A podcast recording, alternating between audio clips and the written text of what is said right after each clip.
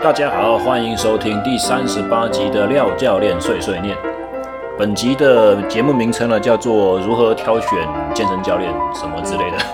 好，那。为什么我要来聊这个话题呢？其实，如果大家是我的老听众的话，你们应该有记得，就是我在好像是第二季吧，应该是超过一年多前的时候了。我曾经找我的朋友梁家华教练，我们来，我们那个时候做了一集节目，名称跟这个很像。那个那个时候我们在讲的是说，呃，怎样才算是一位好教练？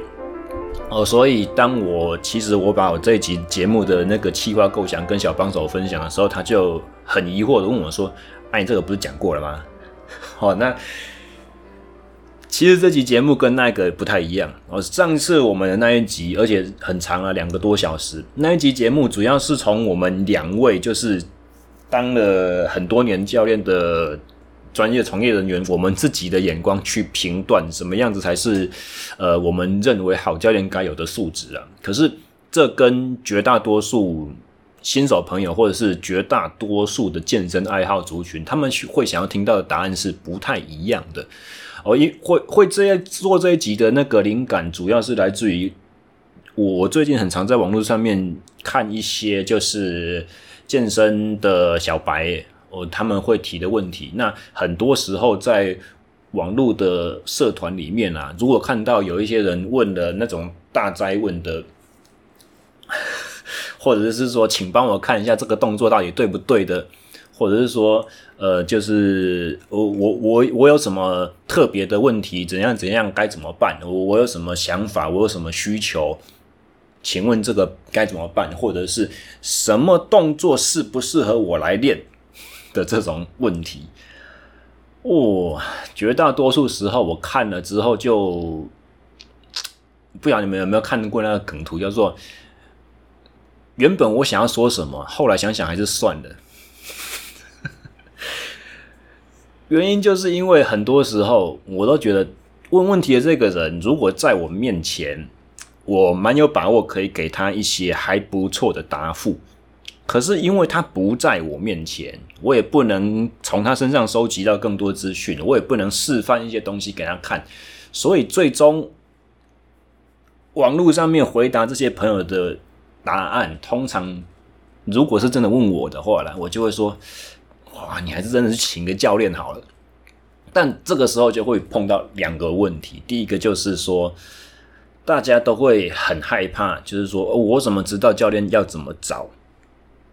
那以前常常听到什么消费纠纷，或者是朋友一些什么，不管是新闻爆出来的，还是说朋友之间流传的一些什么不愉快的经历，或者是出自于很害怕自己的投资付诸流水的这种很基本的想法，就会觉得说，我也知道该请教练，我也有点想要请教练，可是我怎么知道我请到的教练到底适不适合我？他到底好不好？他到底专业不专业之类的这种问题？那。还有一部分就是，我会觉得说在，其实我很喜欢在这些新手社群里面，一方面就是静静的看着一些人装逼，看把它当做一个我的休闲，就是寻找灵感以外的休闲娱乐，个人的休闲娱乐来看了，就是看一些明明就是在里面推课程的啦，在自我行销的啦，或者是。呃，就是要 po 一些训练的影片，要讨拍的，要希望人家说我好棒棒、好壮，或者说哇好性感了之类的。除此之外，我我这些都是看呐、尽量都是不不去去理会或者是互动。那另外一方面，我想要从里面发掘一些，就是真的值得去帮助的新手。就是我如果给他的一两句话，他可能真的会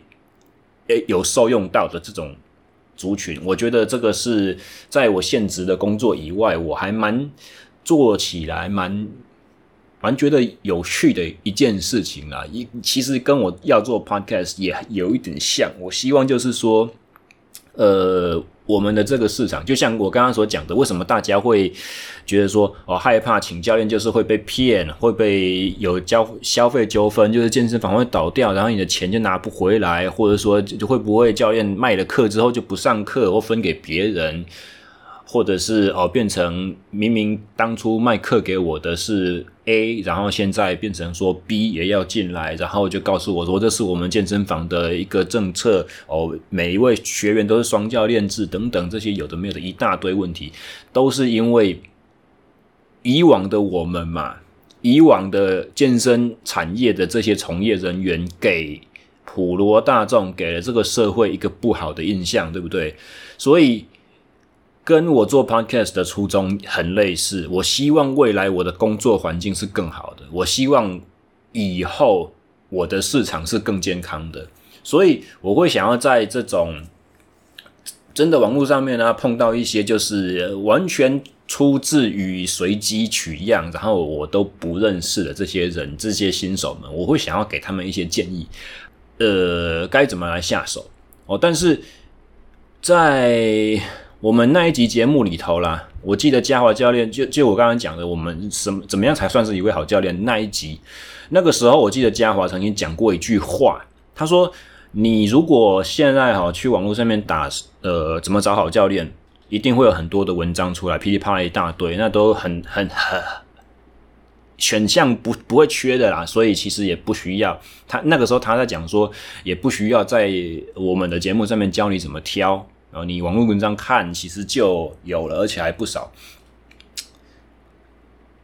在做这一集节目之前，其实我有用心去做了一个功课，我想要验证一下嘉华所讲的这句话到底是不是真的。因为各位可能不知道，关于我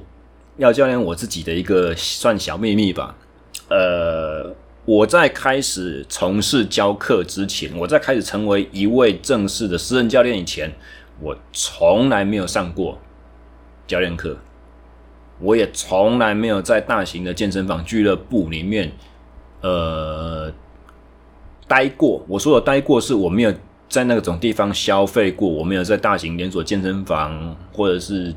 小型、中小型健身房，因为那个时候其实也不太有了。我没有在那种健身房里面运动过的经历，我是直接出于一个我想学，所以我就念了书，然后我去进了一间公司，参加他们的内部的培训。那培训通过了之后，他们觉得我够格了，好，我就上线就教课了。呃，这其实也是一部分为什么后来我的公司收掉之后，我会去我会去投履历去进进去进入了一个商业型。俱乐部去工作的其中一部分原因也在这边呢。我想要知道人家到底是怎么玩这个游戏，然后真正的大家所在说的一些健身房的生态是怎么样。我想要亲眼看见，我想要去学习，我想要去知道。所以这一集节目的后面，我们会有一些类似交战守则的，告诉你们说怎么挑选教练和怎么拒绝教练。OK，好，那。扯远了哈，刚才我在说嘉华讲上网查就可以知道很多种人告诉你怎么选教练，我就真的上网去选，然后我发觉说，我当我关键关键字打健身，然后好教练或者选教练之类的这种关键字下去的时候，真的网络文章还。不少自己写部落格的也有，是网站上面的一些新闻的报道也有，然后也是有一些农场型的网站也有啊，有一些是呃，就是自己是教育训练机构或者是自己健身房的官方网站里面的这种专文也有，选项真的很不少啊，只是说每一篇点出来看。很很多内容我还真的是觉得不太满意，那就这边我们就先来一个廖教练严选好了哈，就是我自己的节目内容开始之前呢，我先推三篇我觉得写的还不错的网络文章给你们参考一下。这些网络文章的写法，第一个我我要先在这边声明哦，廖教练我其实朋友很少，所以挑了这三篇文章的作者刚好我个别都不认识。也没有任何商业上的合作关系，所以如果你们点进去看了这些文章的话，你们可以去自己下一些评断，而且要知道说，我推荐这些文章，但是我不见得同意他们里面的每一个论点。哦，然后还有就是说，因为我真的不认识他们，所以我没有办法为这些撰文的教练们他们的一些呃实际教课的内容帮你挂保证。我没有，我没有说我要推荐哦，我只是说我觉得这三篇文章写得不错。好，免责声明讲完了。第一个，第一篇文章是健身狂沙力哦，他的个人网站吧，部落格之类的。那标题叫做在哪种情况下哦，在哪种状况下我需要请教练？这篇我觉得写的不错，就是教你去判别说，诶，我到底有没有这个需求？我有，我值不值得去花这一笔钱？哦，虽然这一篇文章可能不会直接跟，呃，我已经决定要上教练课了，那我怎么去选的这件事情扯上关系？他比较没有教你说我怎么去找到适合我的私人教练啊。但是这一篇我觉得它可以帮很多的健身小白去厘清一些问题啦，再加上。里面也没有这这篇写的方法蛮平易近人的，也没有说很多的专业术语啦，什么看起来很专，呃，看起来很厉害，可是其实念完之后根本都不懂的那种东西。所以这一篇我觉得还不错。那第二个的话是 Ariel 的瑞典生活笔记，这是一位女生，她在瑞典生活，那她也是对运动很有兴趣，看起来啦，啊，她是一个个人部落部落格，然后那一篇的。标题叫做“如何找教练”，然后好教练的三大特质，我觉得这一篇也是值得参考。那还有第三个就是关键评论网哦，Newslands 网站上面的一篇专文，写的人不是这一位啦，那但是那个，诶，稍等一下哦。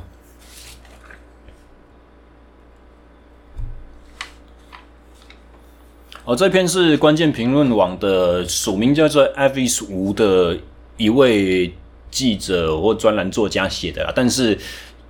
这这是一个访问哦，他即呃他访问的对象是呃阿法运动体适能协会的检定官呃 Ricky 教练，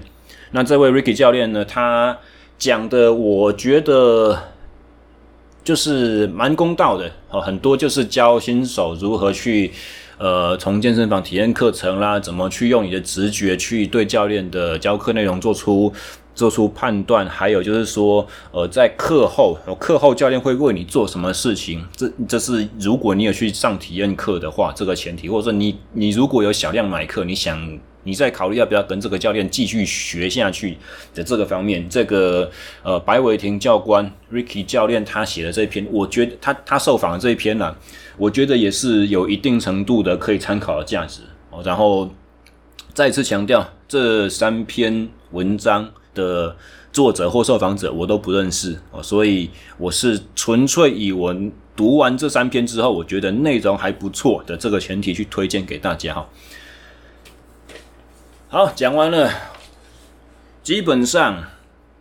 如果我叫你去找教练。然后你去担心说我不知道怎么选的话，在这里我个人呢、啊，叫廖教练个人去提供你的几个几个呃小的小的好方法好了，好，第一个就是透过别人的推荐，这个要很碰运气，因为当然就是说你必须要真的有朋友刚好在上健身教练课，然后他对自己的课程内容。也算还至少蛮有 sense 的，或上课也上得很开心，然后他的健身的经验算不错，有稳定在进步，或者是跟教练相处很融洽，这一种情况，那他如果个人推荐给你的话，基于你信任你的朋友，你的朋友又特别信任他的教练，这一点。我觉得这样子的成功几率算是我所谓的成功，不是卖课成功、成交的成功，不是我所谓的成功是这一位他推荐教练跟你会有良好而且愉快的合作经验的这一件事情，成功几率算是相对算高的。但当然这这是一个还不错的方法，但这个方法并不是万全的保险，因为首先呢、教练的和学员。到底能不能成功合作？这个是我我讲一个比较玄的，很看缘分啊。其实就是说，看人和人之间的相处有没有有没有合得来，有没有那个默契在啊。我刚开始自己当教练的时候，我不太我不太信，他不会信到这种代志。可是真的久了之后，人跟人相处，因为跟人的相处其实本来也是我个人特质上面比较弱的一个环节，所以我刚开始才会不信嘛。那教课经验多了之后，还真的发现说，嘿，很多事情真的强求不来的啊。所以推荐啊，信任者的推荐，我会特别讲这件事情的原因，是因为。我我把自己的一些找，譬如说找机车行啊，帮我修车子啊，或找医生帮我看病啦、啊、之类的这种经验，我自己抓，或或者是找法律咨询，或者什么其他等等专业领域，或者找保险业务员的这种经验，我自己回想一下，我对这些东西通通都不懂，所以我会怎么去做选择呢？其实我也是从我自己的亲友。之间去问嘛，对不对？那我自己在其他这些专业领域去找合作对象或者去找求助对象的时候，只要是我信得过的人推荐的，其实基本上至少最最少最少，我在跟这位陌生的专业人士接触的时候，我们之间彼此就比较不会存在着，哎，我猜你什么，你猜测我什么这种。不信任的隔阂，你就会合作的，你会省掉很多的麻烦，然后你合作会很快可以进入状况。所以推荐是一个算，我觉得啦，真的你新手的话，然后你身边有人在上教练课，他很喜欢他的教练的话，哦，推荐真的算是一个不错的方式。啊，你不要去找那种什么网络上面网红小模写的叶配文，然后就。看这种推荐去找健身房换找教练，这个的话，嘿，就，哎，也不是完全不可以的啊，就可能效果就不是直接你身边认识人那么理想。好了，第二个的话，第二个，如果你现在已经在健身房里面运动了，那很好的一个挑教练的方式呢，就是你先看哪一些教练在帮学员上课。你看他上课的内容，你就算是你自己本身没有专业度，你也看得出来他的热忱，他对学生是否用心，他的上课的过程会不会根据学生和他反映的状况去实际的做微调？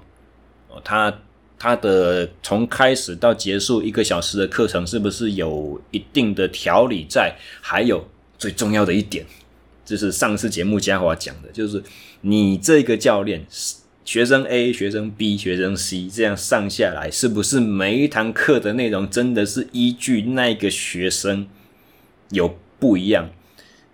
再次强调，你是新手，你你不可能会知道学生要什么。可是你总知道学生 A 和学生 B 和学生 C 看起来高矮胖瘦完全不一样嘛，对不对？那不同的人肯定有不一样的需求。如果这一位教练真的是一个好教练，真的是一个好的私人教练，我在这边讲的是私人教练，那他应该要有能力去把不同人的课表设计的不太一样。不会说百分之百都完全不同，一百八十度大转变，它一定会有一些共通的特点。教练最喜欢用的教学的手段方式，或者是他喜欢使用的器材或方法的类型，会有他的取舍，但他不会这个人全部都做深蹲硬举。下一个人也全部都做深蹲硬举，或者说这个教练他自己喜欢做奥林匹克举重，最近在研习在学这些东西，他就把所有的学生都抓来做举重。我的意思是这样子，所以看他上课算是第二个，我觉得你在自己在试着要选教练的时候，是一个蛮重要的一个细节，一一个方法。那第三个的话就是，呃。重要顺序其实也是依据一二三这样来排的哈。那第三个的话就是体验课。当你真的不知道怎么选的时候，或者是如果你是被业务，你是你是签会籍的时候被业务推荐说我们会有教练来帮你谈你的训练规划，或者是你已经在运动了，结果你被全场的教练推销了啊，他想他说你要不要让我带你看看？的这个时候其实也不一定就是不好啦，也也是有好机会，想要碰到，不是不是，这样讲真的是很过分。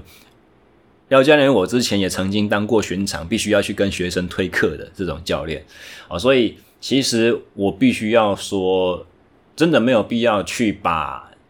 过来接触、想要指导你动作或者想要跟你去做一些推销行为这种教练，就直接下意识的认为说他都要把我怎么样，或者这个东西就很讨厌。不用，其实他有可能是一个好机会的开始，但是。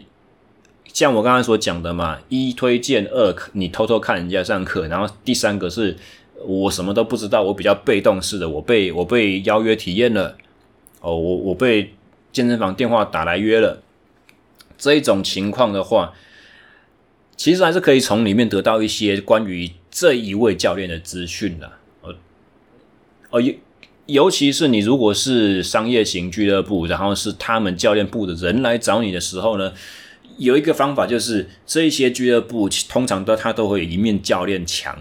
那来推课的教练是叫什么名字？他如果有中文姓名的话，你也可以去稍微去搜寻一下。网络现在都很发达，至少你可以知道这个人是不是有争议的人物嘛。然后再来的话，就是稍微看一下他上面的简历是不是就是呃有一定程度的专业度在，然后。体验课过程中，当然你是去我们去互相磨合，你抓一下这个教练的教课的感觉，你喜不喜欢他的手法细不细心？他在呃指导动作的时候，他是不是他站的位置是不是可以看到你的很多细节？他你是你是不是如果不喜欢人家站你正后方，然后你在那边做硬举之类的这种小细节，很多的小东西啊，其实。新手当然不会知道说什么细节是该注重的，但是整堂课三十分钟或一小时下来，你总是会有一个初步的整体印象。那这个直觉整体印象真的非常准，为什么呢？因为这是关乎你个人的事情。如果你体验课的这第一印象是，呃，不是很确定，有点怀疑，带着有点怀疑。那试想，你跟这个教练成交之后，你有多大的几率是每一堂课都以带着有一点点不确定、有一点怀疑的这种感感觉？哦，我节目刚刚开始讲的时候就说，信任度是一个很重要的成分，这无关乎这位教练是不是真的好，或者是不是真的专业，不，这可能都还其次。就算他很好，可是只要你不信任他，你们合作终究不会有好的结果，了解吗？所以。体验课的整体印象，你的直觉，你要去相信你的直觉，顺从你的渴望。啊，开始卖百事可乐了，不是？然后或者有另外一个可能性，就是他没有教你体验，他直接直接跟你谈说，我帮你规划一下你的运动计划。哦，这种情况，那体验课结束之后，我们也会进入谈规划这些个步骤啊，只是谈规，所谓的谈规划就是要卖你东西嘛。好，没关系，谈也可以，但是。在谈的过程中呢，你们各位要知道一件事情：你在花钱，你在雇，你在聘雇一位专业人士来帮你解决问题，或者至少你的目标是要这样子。所以这个事情也有点像是你在进行一场面试，了解吗？你不是完全被动的去听他怎么讲，然后去，只是很被动的去从。呃，教练丢什么东西来，我决定我要不要相信，或者是我想一下他讲的有没有道理，这是比较被动的。你可以去主动的去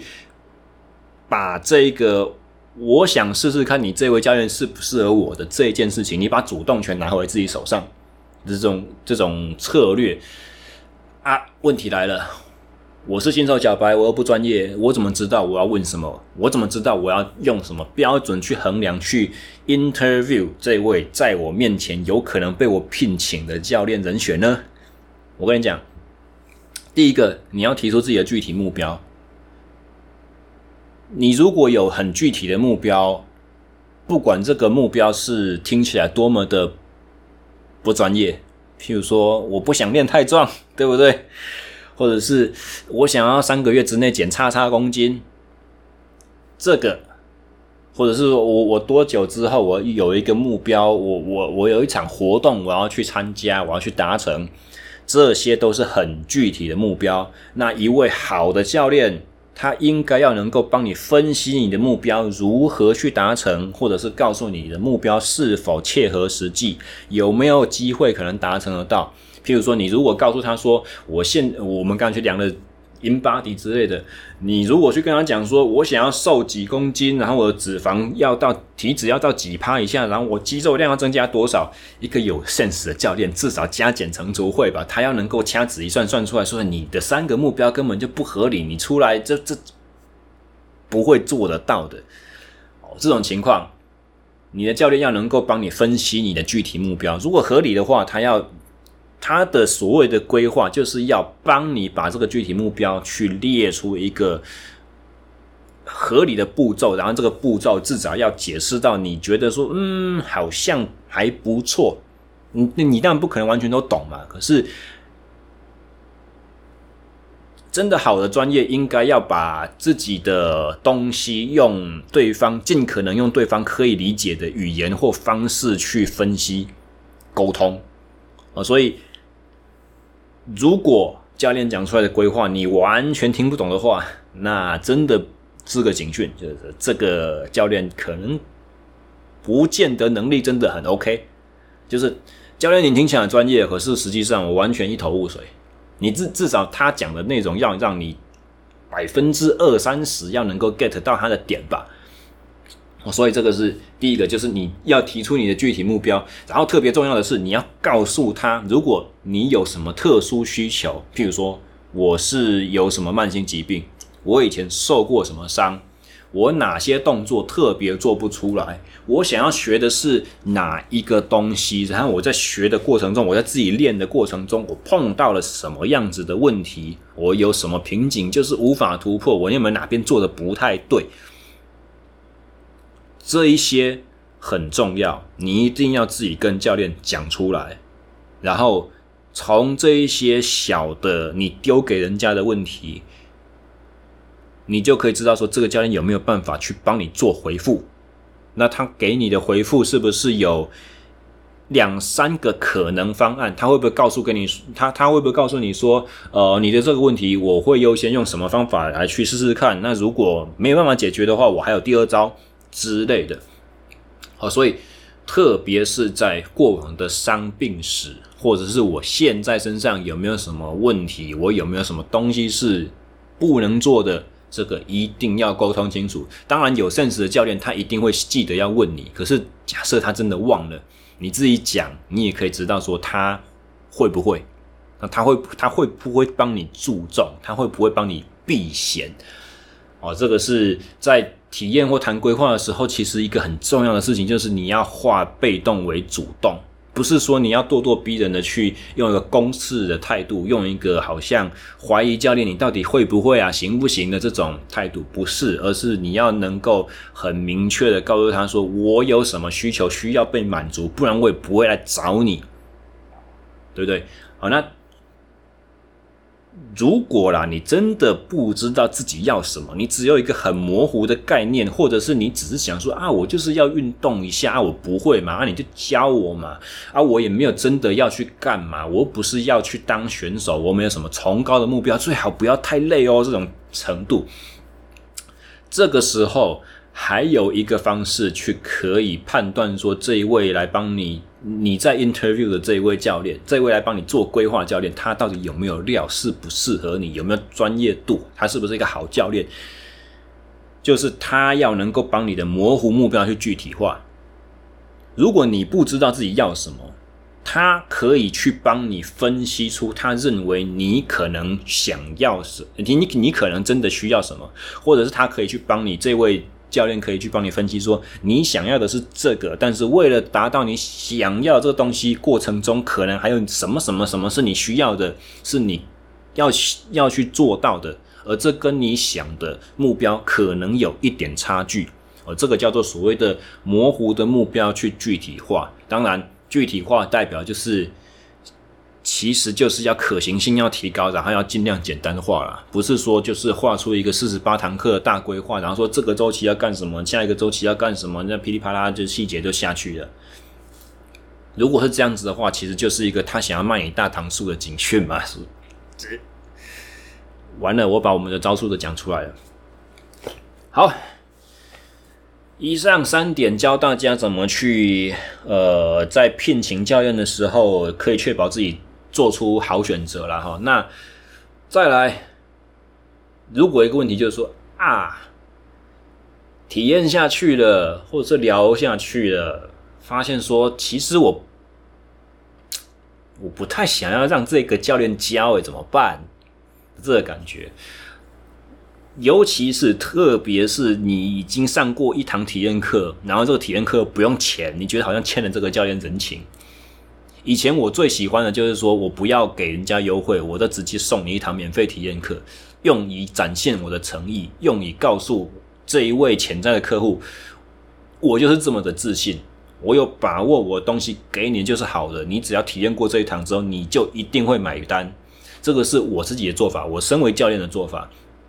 那其实我也很巧妙的去抓了一个心理，就是说，当我在这一堂课里面给了很多东西给这位客户的时候，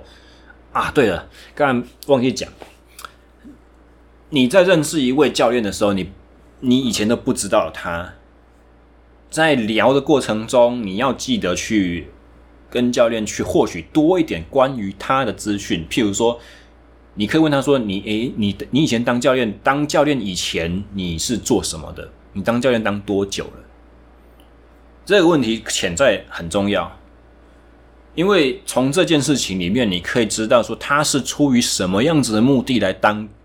教练的，他是出于什么样子的动机来选择他目前的这个职业。你可以去推测他是不是对运动或训练或健身这件事情本身带有热忱。这个很重要。当如果他是做了健身房的会员，做了两三年之后，然后开始来当教练，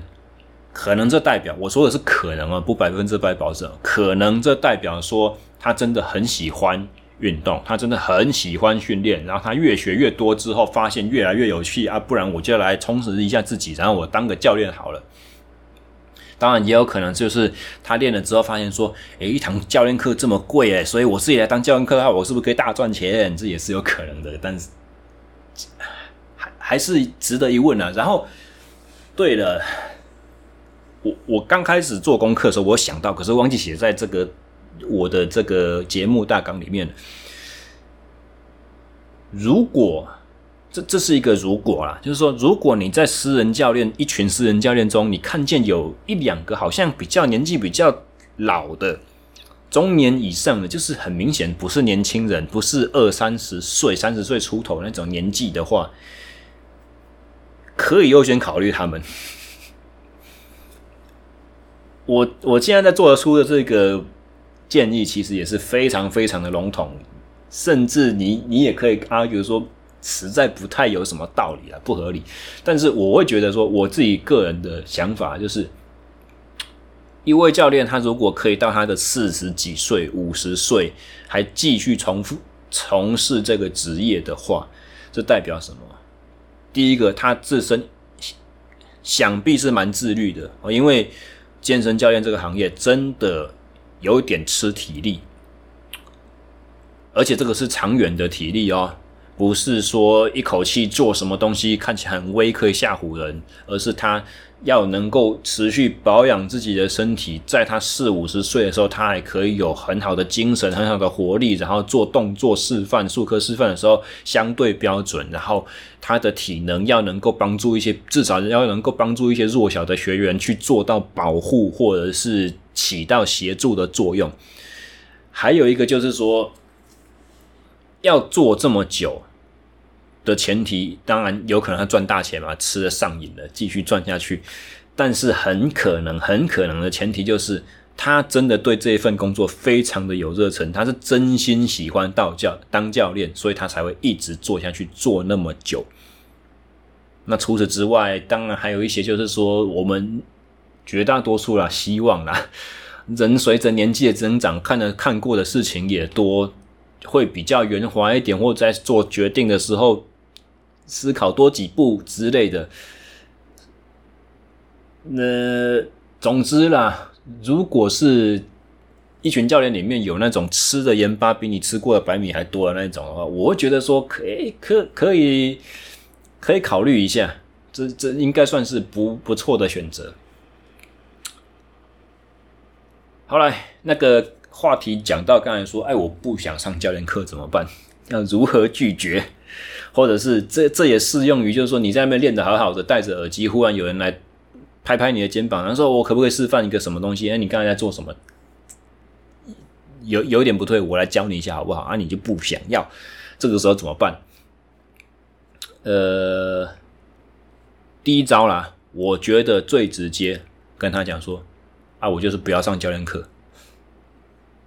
就这样，就这么简单，就像。广告推销电话打来给你的时候，说：“哎，我们有一个股市投资资讯，我们有一个什么新的新的那个专专家，我们有一个群组交换讯息哦，这融资贷款什么之类的，噼里啪啦讲下去之前，你直接一句话告诉对方说我没有这个需求，谢谢，然后挂电话。我就是这么没有礼貌的人啊，但是他没有礼貌，但是有效，所以。”如果你真的不想上教练课的话，你就不要浪费彼此的时间。来跟你接触的教练，他被你这么直接的拒绝，其实也不见得是一件坏事。至少他可以知道说，啊，我不要在这个人身上浪费时间了，那磨半天，到时候又不成交，我赌烂一整天。所以你直接明了的跟他说，我没有要上课的意愿，这样就好了。很多时候会奏效，那你也不需要担心说这样子很不礼貌，或者是对人很不好意思，都不用。只要你的口气不是真的非常的糟糕，那这样子做还有一个。另外一个隐含的原因啊，就是如果你比较婉转的去跟人家拒绝说啊，其实我没有很想啦，我就是自己练就好了，或者说你跟他说我的预算就不够嘛，我现阶段可能真的请不起教练，或者是你你你如果跟他说啊，我就也也没有什么了不起的需求嘛，我就自己动一下练健康了就好了，等等等的这些状况，其实。至少是在中型或大型的商业俱乐部里面，教练部的教育训练都会教导我们说，每一个这样子的情境，你都会有一个反驳的招数或话术。比如说，他就是说啊，我就是想要练身体健康就好了吧？这个时候，我们就会回答说，可是你总不想要受伤吧？我们可以教你怎么不受伤哦。这个这句话也没有什么不好，也没有什么不对。其实他真的是，如果是我在讲这句话的时候，我还是带了几分真心的啦。当然，我的最终目标还是希望成交。只是我的意思就是说，举个例子，就告诉你说，你的每一个委婉的拒绝，对方都可以有一个乒乓球再把你打回来。那这个来来往往的。过程就会没完没了哦，所以你倒不如直截了当跟他说：“我就是没有打算要上课，我就是不要上课。”你可以这样说。好了，如果这一招不奏效，或者是你不想用这一招的话，还有第二招，就是你撒个小谎。你可以跟他说：“我朋友就是教练，我现在在做的这些东西呢，都是他跟我说，他他有给我课表，或者是你干脆。”说我有在其他地方上教练课，我来你们健身房运动只是因为这里方便。我在自主训练的时候，我可以干什么？哦不用永远都去找他。这个小谎言，百分之没有百分之百，也有百分之九十五以上会奏效。因为来推销的这一位教练就会发现说：“哦，我有竞争对手。”而且显然，这个学员很喜欢他的教练，那没希望了，拜拜！我要去找下一个潜在的做生意的对象。嗯，不过这一招啦，仅限于你是被推销的。你如果自己去找人家了，那当然上完体验课之后你不喜欢，你也没有这一招可以用了，因为你自己去找人家，你就代表说你现在没人教嘛，开什么玩笑？所以。这招很有用，但是它适用有一个前提，好吧？那第三个就是假设说你已经上完体验课了，谈完规划了，然后跟教练聊完了之后，就觉得说，嘿，嘿，嘿，不太，我不太不太很肯定这样子。这个时候，你就直截了当跟对方说：“我听完之后，我觉得不是很适合我们。我我觉得可能你带我，不要不要说，我真要考，我要再考虑一下。你要说跟我刚刚讲的第一个有点类似，我现在就不想上教练课，这样子坚呃坚定不妥协的这个态度，你要跟他说，我们刚才这堂课上完，我觉得是。”可能你不是适合我的教练，我可能我可能上完这堂课之后，我觉得现阶段不要被你教会比较好，或者说我上完这堂教练，我上完了一堂体验课之后，我发现教练课不是我所想象的样子，那我先决定不要，越简单越明了。越不要拐弯抹角，越不要担心你伤了他的一些感情或自尊心，或觉得会对对方很不好意思，越有可能成功奏效。就像我刚才所讲的一样，你的每一个理由都可以被反驳。所以，当你给的不是理由，而是你真心的想法，而且是一个据点的时候，一个明确的据点，就比较有可能去呃。让你的目标可以达成了。那这边我稍微讲一个小的故事好了。我去商业型健身房的时候，我试着谈的第一张单，我是被拒绝的。而且在谈的过程中，其实刚开始非常的融洽，非常的愉快。那一位呃来参观的客户，他呃。很健谈，然后很喜欢聊，但是后来他决定不要买课的时候，他跟我讲了一句话，他就说：“你们跟那个叉叉都一样。”那会为什么会这样子的话？其实我过程不想要交代太多，总之就是一些很拙劣的话术操作啦，所造成的结果。刚开始我给他的一个个人印象是非常良好的。但是过程中，因为可能有了一些什么，啊，回去跟教呃主管回报一下啦，我帮你争取一些什么啦，这些我自己新学到的招，然后我被要求使用出来，但其实我用的非常的拙劣，很没有技巧，让他嗅到了一些他可能勾起了一些以以往消费不愉快的回忆，我就这么直接的被打枪，所以你要晓得。如果你真的上完体验课之后想拒绝教练的话，你要知道被拒绝是所有健身教练必经的过程。如果你现在不是你拒绝他，以前他已经也被拒绝过很多次，以后他也会被拒绝非常多次，不差你这一次。我们在我在这里讲的不是要你去伤害别人，不是这个意思，而是。买教练课真的是最终你要为自己着想哦，各位正在考虑要不要上教练课的人们，这各位听众，各位健身小白们，这样讲好像有点瞧不起的味道，不是，我是在说，因为你们就不晓得方法要怎么用，你就是有这个需求，要有人来带你。然后，因为你不具备，你你可能不具备有判别的这个能力，你不知道这个教练是到底是好还是坏，你没办法，你你缺乏这个专业背景去自己做出这个强而有证据的判读，而只是单纯是靠着一些我刚刚所讲的直觉啦、提摸级的问题啦，上课体验过程中对于什么一些不是很满意之类的。你不会是第一个，也不会是最后一个。你要拒绝的话，就勇敢的讲吧。只要你的，你只要你讲的方法不是很鸡歪，我我认为啊，都是好的，对你好，那对那位教练应该也好。虽然他当下可能会很失望，我是觉得说啊妈，浪费时间，很不爽。但他如果真的是一位好教练，他被你拒绝了。会让他成为更好的教练。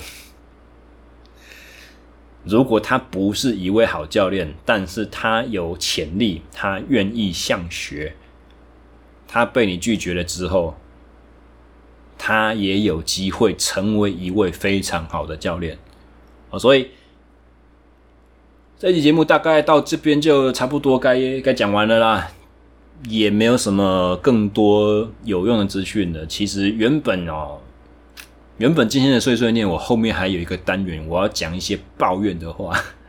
跟主题无关的啊。但是其实能够能够聊这个话题，我觉得算蛮开心的。那那些负面的东西就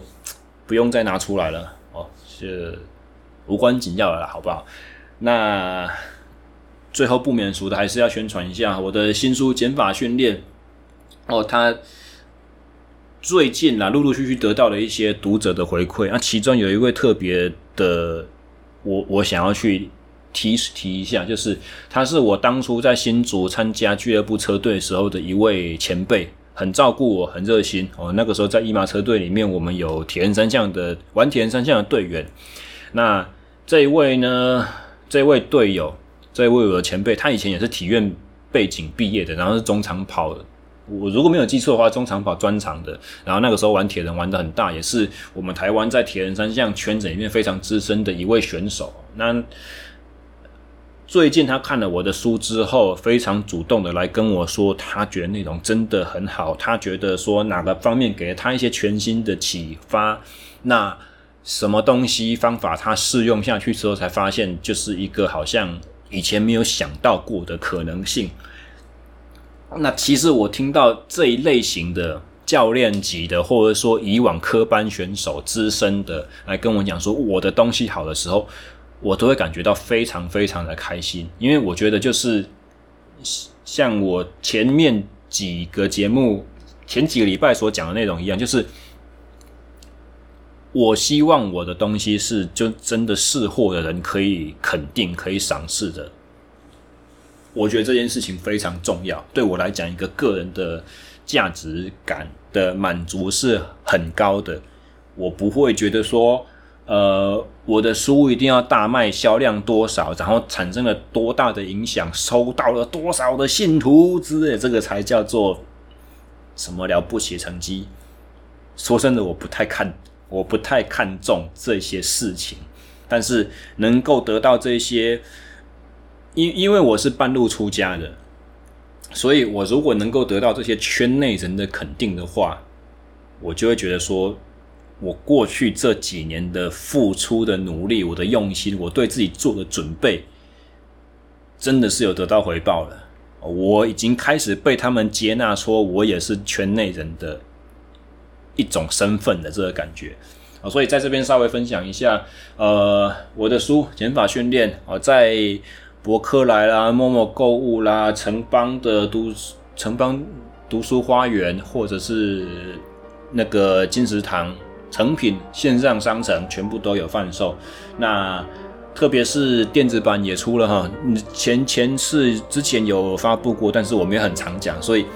减法训练》这本书也可以买电子书。它的折数大概我，我现在随便想一想，应该是就是纸本的几乎快要六折吧，哦，相当的划算。如果你觉得说你爱护环保，或者是你不方便去哪都拿着一本书的话，因为那 那本书我之前测了一下，我去邮局要寄给我朋友的时候，哇，上秤六百多公克一本，两本书就超过一公斤了，也蛮重的。所以，哦，如果你想要就是说。你你不像我一样喜欢直接翻阅实体的东西，那电子书对你来讲没什么差的话，它是一个很好的选择。好，那商业广告到这边结束了，我们下个礼拜，等一下，喜欢类似节目类型的朋友们，欢迎帮我按赞、留言、追踪和订阅。哦，你看我多么不适，我多么不适合当一个行销人员。拜托，喜欢的帮我留个评价、按赞、留言、追踪、订阅，就是这样子。我们下下周再见，拜拜。